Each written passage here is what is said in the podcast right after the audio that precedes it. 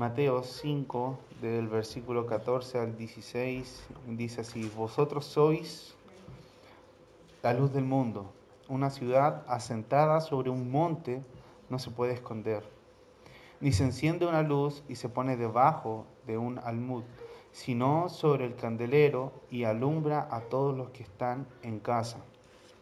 Así alumbre vuestra luz delante de los hombres, para que vean vuestras buenas obras y glorifiquen a vuestro Padre que, está en los cielos. Amén. Em, en la antigüedad, o, todos conocen el concepto de faro, ¿cierto? Quizás nosotros los serenenses tenemos un poco errado ese concepto del faro porque hablamos de faro y nos imaginamos el faro monumental de la Serena, que la verdad es algo turístico y realmente no cumple el propósito de un faro.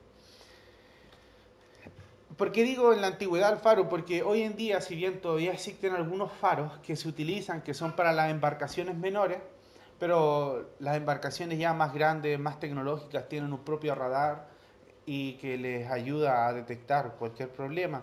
Pero el faro, la función es bien sencilla, es dar luz a los barcos en medio de la oscuridad, eh, alertándolo o guiándolo para evitar que el barco encalle o se hunda con respecto a algún roquerío o de niveles eh, en, en, las aguas.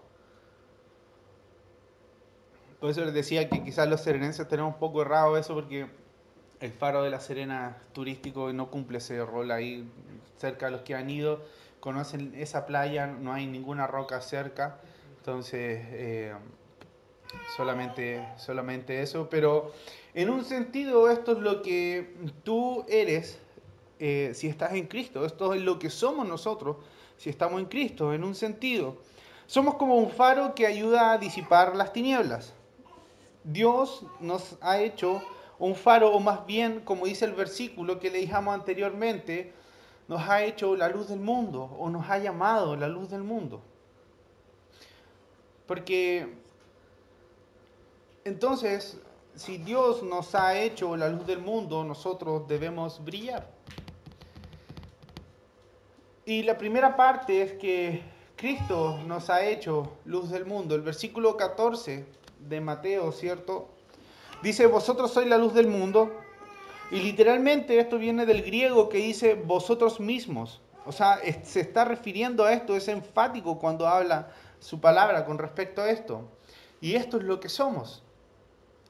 No es necesario mirar a nadie, no es necesario eh, mirar al de al lado, no es necesario, en este caso, eh, esperar por alguien más, sino que la respuesta es que somos nosotros los que hemos sido llamados a ser luz del mundo. No es necesario que, que seas pastor, no es necesario que seas o que estés a cargo de algo para que eh, sientas que eres la luz del mundo, porque Dios te llamó y así lo eres. Pero hay algo así principal, que solamente los cristianos, los creyentes, son luz del mundo. Si no eres creyente, no eres luz, ni hay luz en ti. Pero si, si eres un hijo de Dios, Él te ha hecho luz. Y, y no es por ti, sino que en este caso somos como la luna, que la luna no brilla por su propia luz, sino que refleja la luz del sol. Y no quiero entrar eh, eh, en, esta, em, en este conflicto eh, de si es que la luna es artificial, de si es que brilla realmente. No se trata de eso, solamente es entender que nosotros no brillamos por lo que nosotros hacemos, sino que brillamos por el reflejo de Dios en nuestra vida.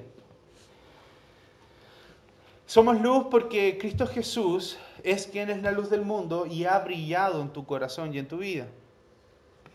Él es quien ha hecho la luz del mundo porque solo Él es la luz. En Juan 8:12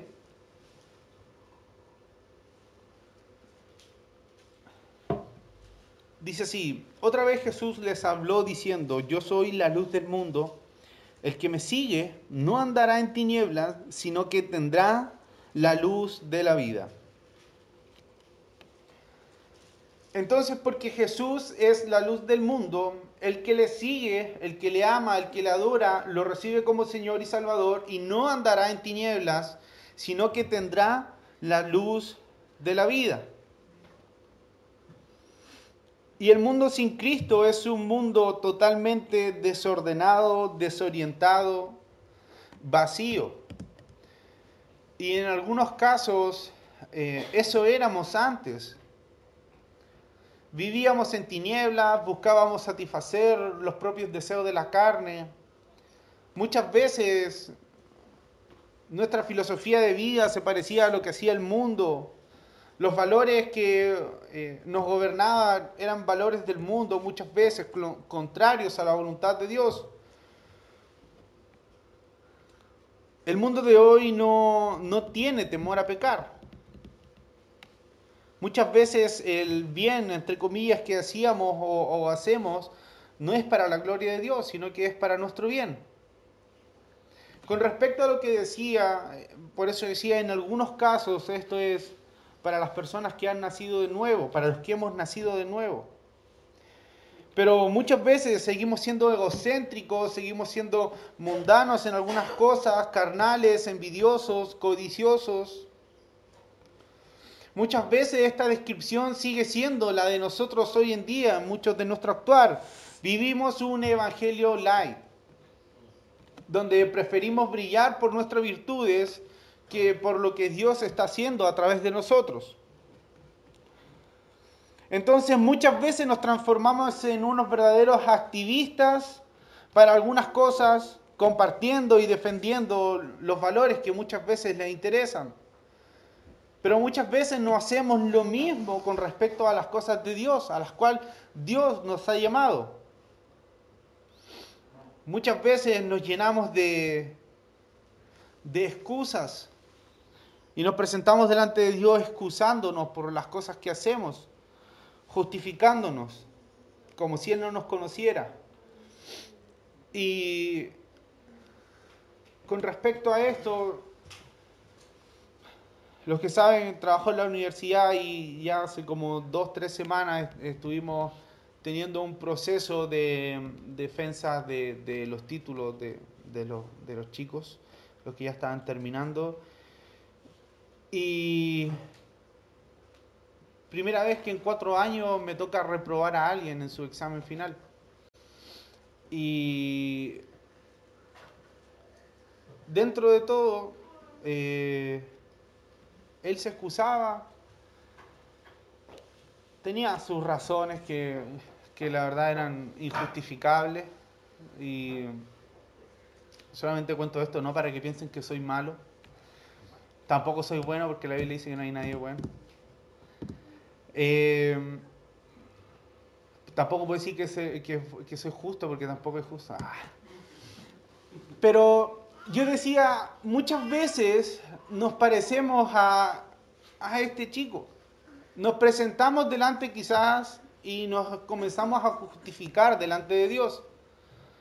Y justificamos nuestras acciones, justificamos nuestras faltas, justificamos lo que no hacemos y lo que hacemos mal, también lo justificamos. Una vez les dije, piense usted, imagínese que en el cielo existiera el sistema del compín que es el sistema que regula las licencias acá.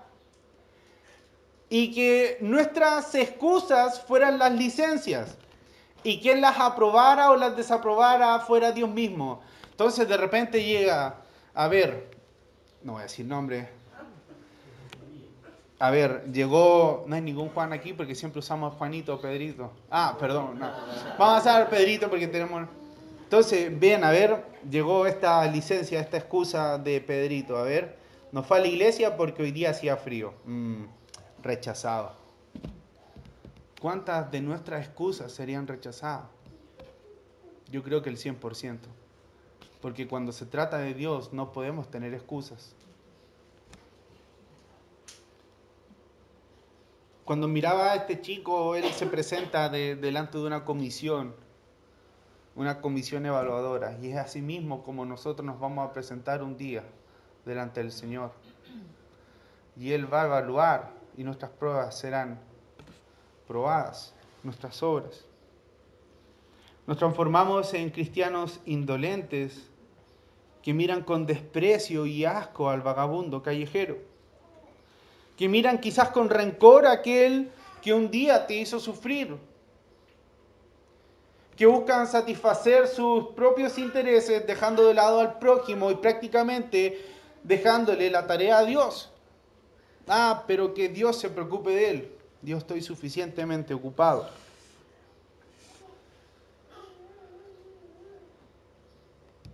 Solamente para darle una estadística, no sé por qué ahora me gusta la estadística y en el colegio no me gustaba. Mi mamá sufría con matemáticas. Yo no, ella.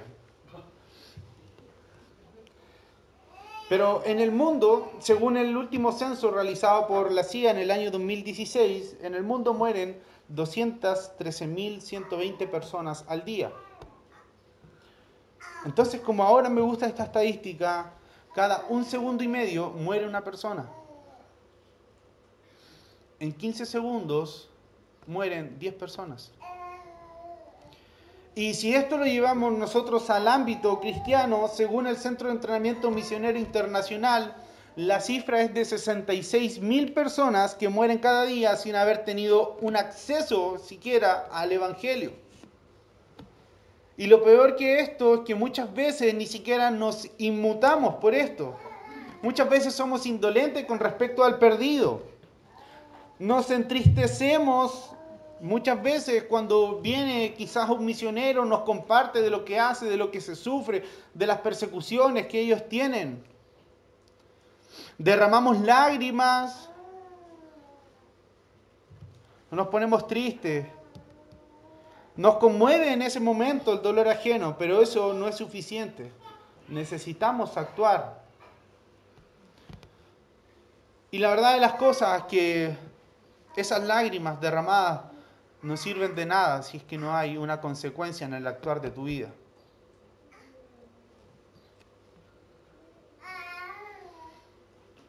El día en que la gente te reconozca más por lo que haces en lo cotidiano, ya sea en tu trabajo o en otra actividad, es aquel día que debes doblar tus rodillas nuevamente y buscarle más.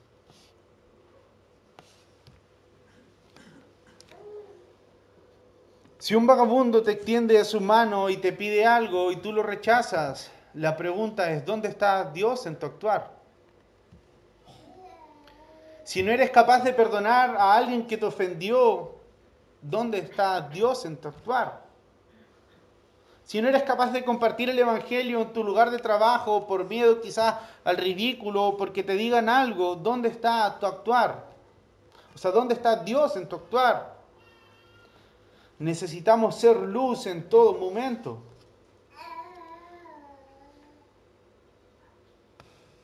Una ciudad asentada sobre un monte no se puede esconder. Tú no puedes esconder lo que es visible. Si una ciudad está entonces sobre un monte, inevitablemente todo el mundo la verá, no se puede ocultar. Y es imposible que seamos luz y no estemos alumbrando.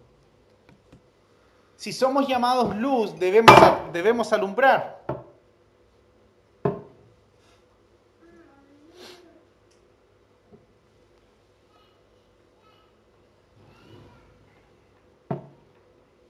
En otras palabras, Dios no nos hizo luz para que, no para que nos escondamos o ocultemos lo que somos o ocultemos esta luz.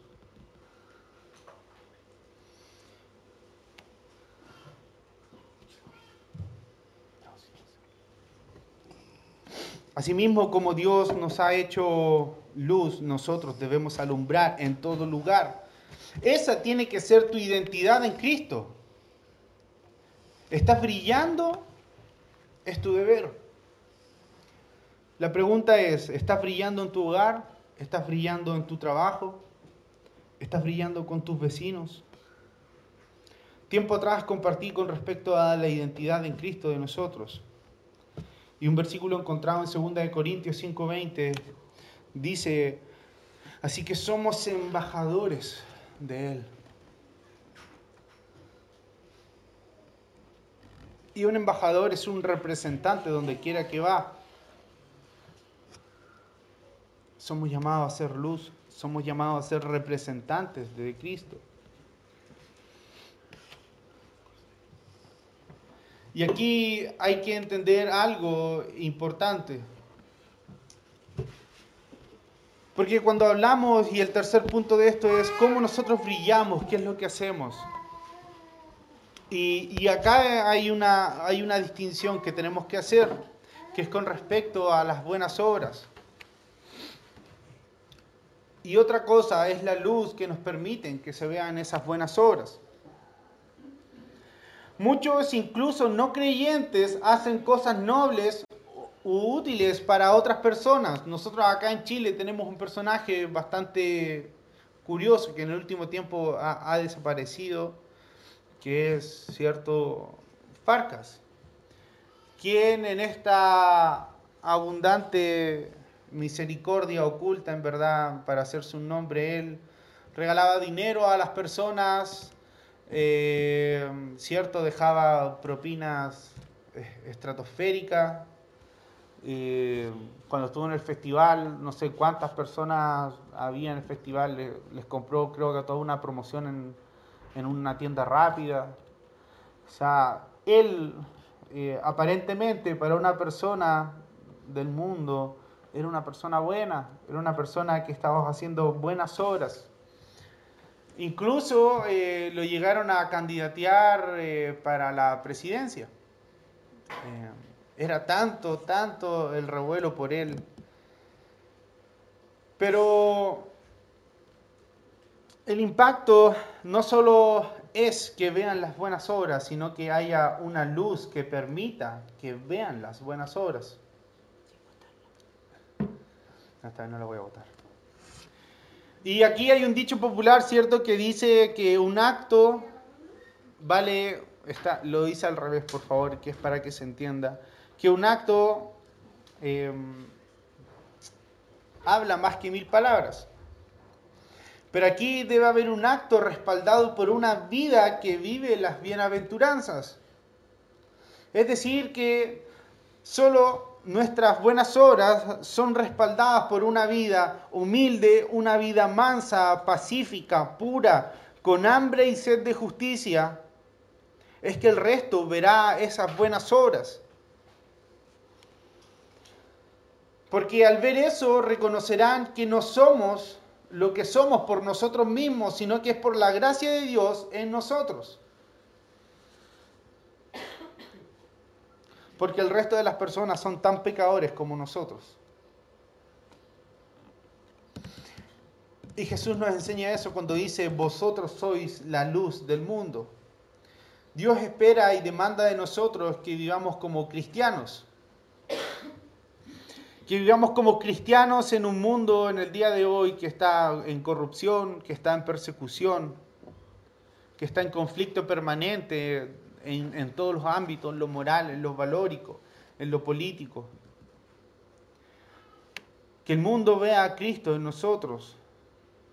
Que vean que somos misericordiosos, pacientes, puros, que hablamos la verdad, íntegros, amables, responsables, que nuestro sí es sí y nuestro no es no.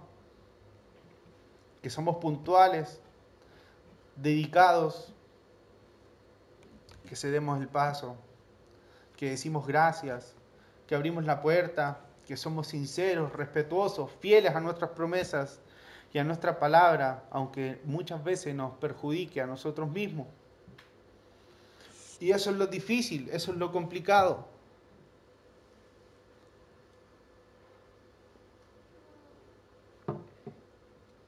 Que nuestras palabras coincidan con nuestros actos. Y no es suficiente con que nos comportemos un día domingo en el culto,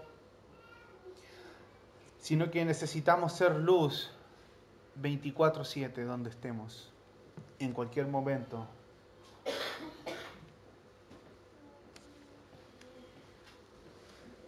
Efesios 5:8.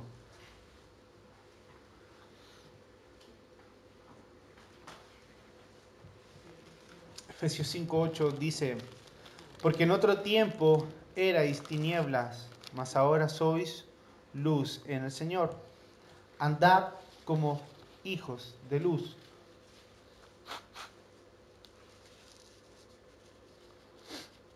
Nosotros alumbramos con la luz de la verdad. No tu verdad, sino la verdad de Dios. Porque esto no se trata de nosotros, sino de que somos un reflejo de Dios. Filipenses 2.15 dice así, para que seáis irreprensibles y sencillos, hijos de Dios sin mancha en medio de una generación maligna y perversa, en medio de la cual resplandecéis como lumineras en el mundo. Nosotros resplandecemos solo cuando vivimos la verdad y hablamos la verdad.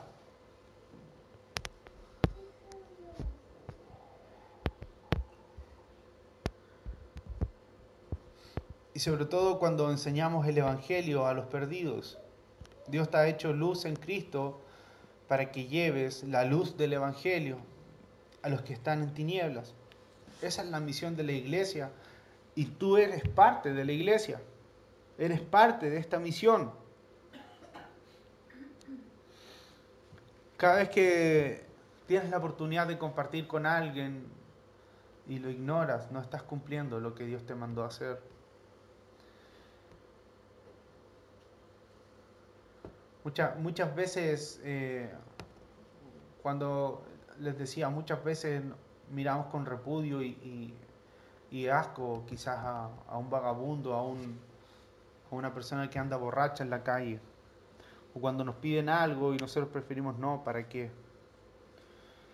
Tenemos que ser luz con ellos también. Tenemos que ser misericordiosos con ellos. Tenemos que aprender a, a darnos a los demás, a dejar de servirnos a nosotros mismos y a, y a nosotros solamente y servir también a nuestros hermanos en la fe.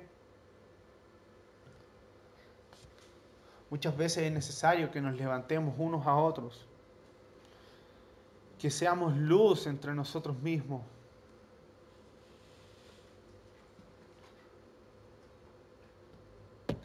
Que seamos como Cristo, que no vino a ser servido, sino que vino a servir a los demás. Así debemos ser nosotros, ya que somos seguidores e imitadores de Él. Y es necesario entonces también servir a nuestro prójimo. Y esto no se trata de que sea una vez al año una actividad como, como nosotros eh, lo realizamos, ¿cierto? Nuestra, eh, nuestra acción social de amor en Navidad. No es suficiente un día, no es suficiente un día. Muchas veces han querido participar gente externa a esto solamente cuando yo les he comentado, mira, nosotros hacemos esto en Navidad. Y muchas veces han querido participar solamente para sentirse bien ellos, para sentir que algo están haciendo bien. Pero no se trata de esto, sino que tiene que ser una constante en nuestras vidas. Debemos pensar en cómo yo puedo servir a mi prójimo, a mi comunidad, a mis vecinos, a los que necesitan. Cómo yo puedo ser luz para ellos. El compartiendo con ellos, el teniendo un tiempo de oración, de intimidad, preguntarle cómo estás, qué necesita. Y no tan solo dejárselo a Dios, decir, bueno, yo voy a estar orando por ti. Eso es parte, eso es una obligación de nosotros. Sino que necesitamos actuar, necesitamos movernos, necesitamos ser luz en este mundo. No es suficiente que te transformes quizás en, en un activista, no se trata de eso. Se trata de que nuestra vida tenga consecuencia con lo que decimos y hacemos. Porque si es solamente por compartir algo, muchas veces encontramos personas que comparten eh, buenos mensajes, que quizás comparten algo en las redes sociales, que hablan de Dios, le dan gracia a Dios. Pero yo me pregunto de qué Dios están hablando si su actuar es otro. De que Dios me están hablando si muchas veces ni siquiera asisten a una iglesia.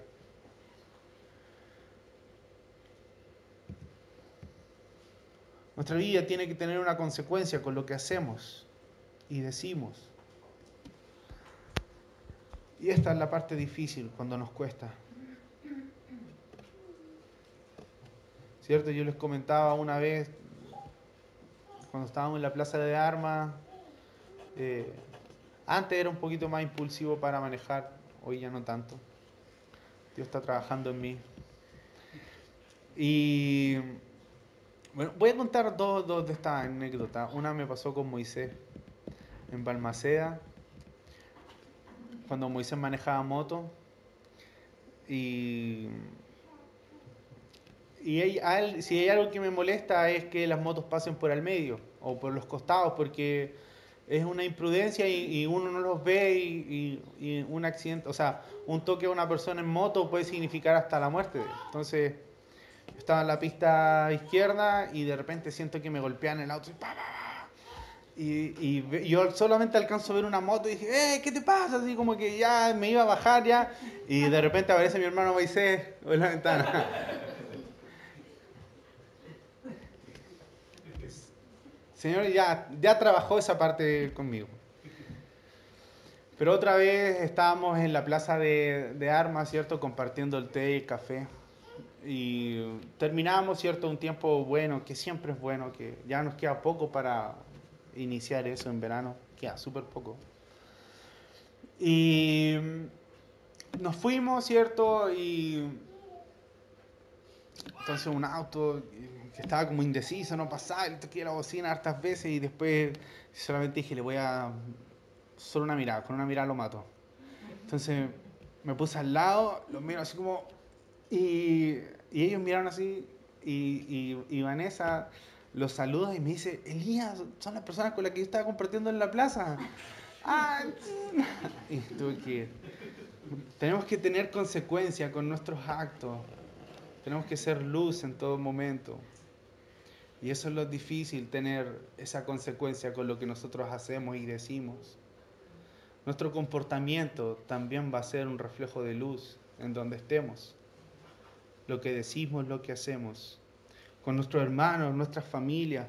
Muchas veces pensamos que solamente tenemos que ser luz fuera de nuestro hogar o fuera de la iglesia, pero muchas veces es necesario que también sea dentro. Muchas veces necesitamos nosotros guiar y muchas veces necesitamos ser guiados también. La pregunta es, ¿estás brillando con tu vida? ¿Estás brillando con tus palabras? ¿Estás brillando con tus obras?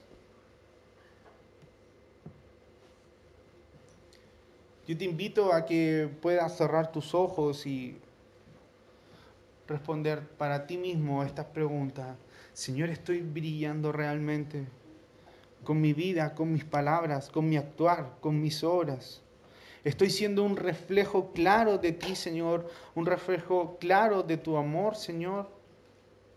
Estoy siendo luz donde quiera que vaya. Me estoy, Señor, comportando como un cristiano que te sigue, que entiende que tenemos que ser luz en todo momento. Y no esconder esta luz, no escondernos, sino que fuimos llamados a alumbrar el camino de otras personas, de los perdidos. Te invito a que puedas cerrar tus ojos puedas tener un tiempo de, de oración con Dios.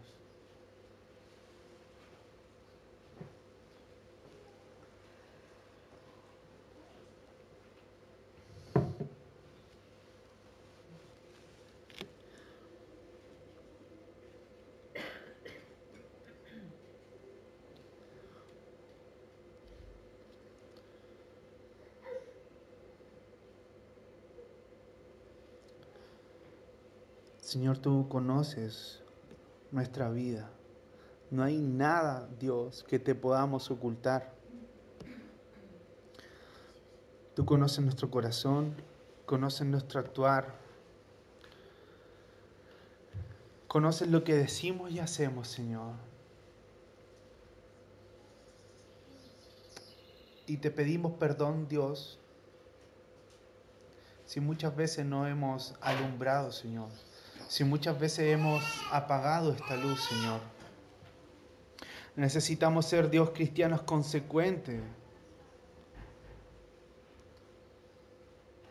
No, Señor, no queremos vivir de emociones, sino de convicciones, Señor, en nuestra vida.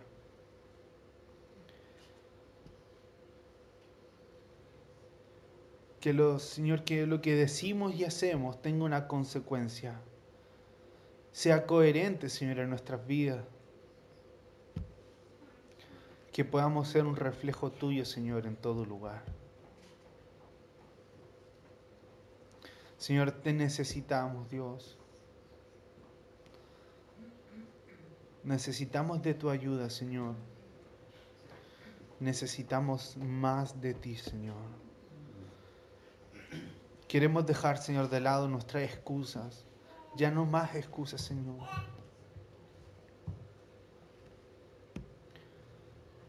Guíanos, Señor, en todo. Guíanos, Dios. Te bendecimos, Señor, en el nombre de Jesús.